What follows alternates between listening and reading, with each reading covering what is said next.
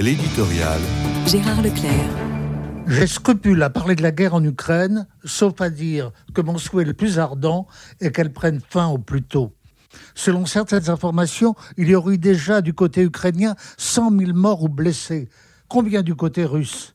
Par simple compassion envers la population, comment ne pas souhaiter la fin de ce conflit cruel?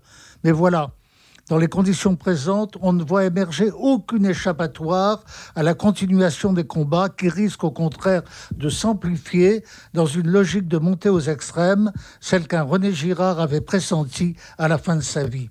Et comme le déclare notre ancien ministre des Affaires étrangères Hubert Védrine à la Croix, on ne pourrait commencer à parler de paix que si un mécanisme et un cadre de négociation se mettaient en place et que l'Ukraine et la Russie s'y prêtaient, au moins indirectement, on n'en est pas là, bien au contraire.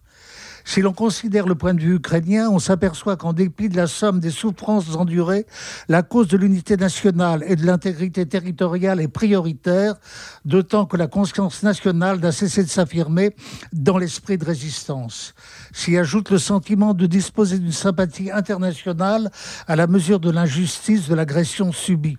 Et du côté russe, il n'est pas non plus de signe de retrait au-delà des territoires occupés dans ce roman particulièrement intéressant et judicieux intitulé Le mage du Kremlin, Giuliano dans Ampoli prête à Poutine ses propos sans équivoque. Il ne s'agit pas pour nous de faire une guerre humaine à l'américaine.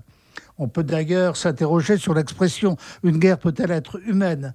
Mais nous sommes avertis, rien ne pourra s'opposer à la volonté de vaincre par tous les moyens.